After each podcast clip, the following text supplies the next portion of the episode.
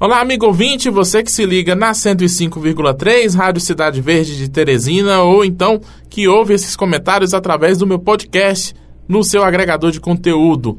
A gente vai falar muito nessa semana da participação dos piauienses nos Jogos Pan-Americanos de Lima, no Peru. Ontem já aconteceu a estreia de alguns desses piauienses. O Francielton Farias e a Jaqueline Lima venceram seus primeiros jogos na disputa de simples.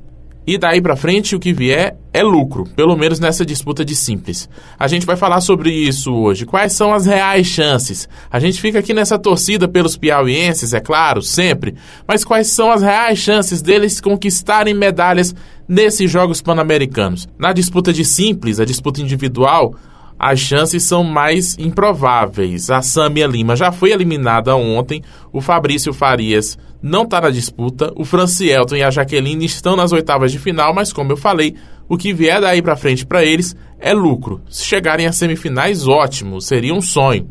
Mas as reais chances deles mesmo estão nas duplas, especialmente nas duplas mistas e isso a gente tem que analisar com base no último Pan-Americano de Badminton, que aconteceu no mês de abril.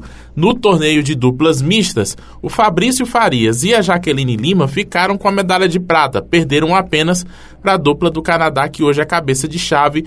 Inclusive, eles só podem se encontrar agora na decisão do torneio, caso avancem ao longo da competição em Lima. Outra dupla que conquistou medalha no Pan de Badminton em abril e pode surpreender também mais uma vez é Jaqueline Lima e Samia Lima. Conquistaram medalha de bronze no torneio no primeiro semestre.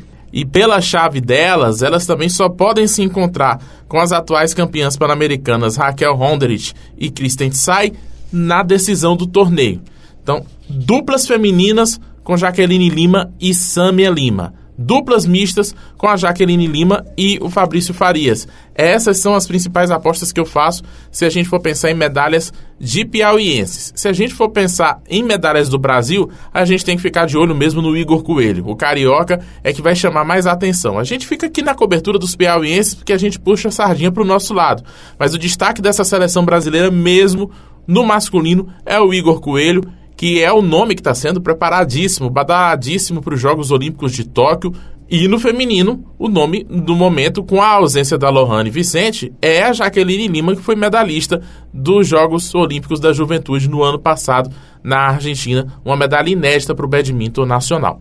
A gente vai continuar acompanhando todo o torneio de badminton até o dia 2 de agosto, com a participação inédita dos piauienses na seleção brasileira nos Jogos Pan-Americanos pela primeira vez na história. Continuem ligados porque tem muito PAN ainda pela frente. Um abraço e até a próxima!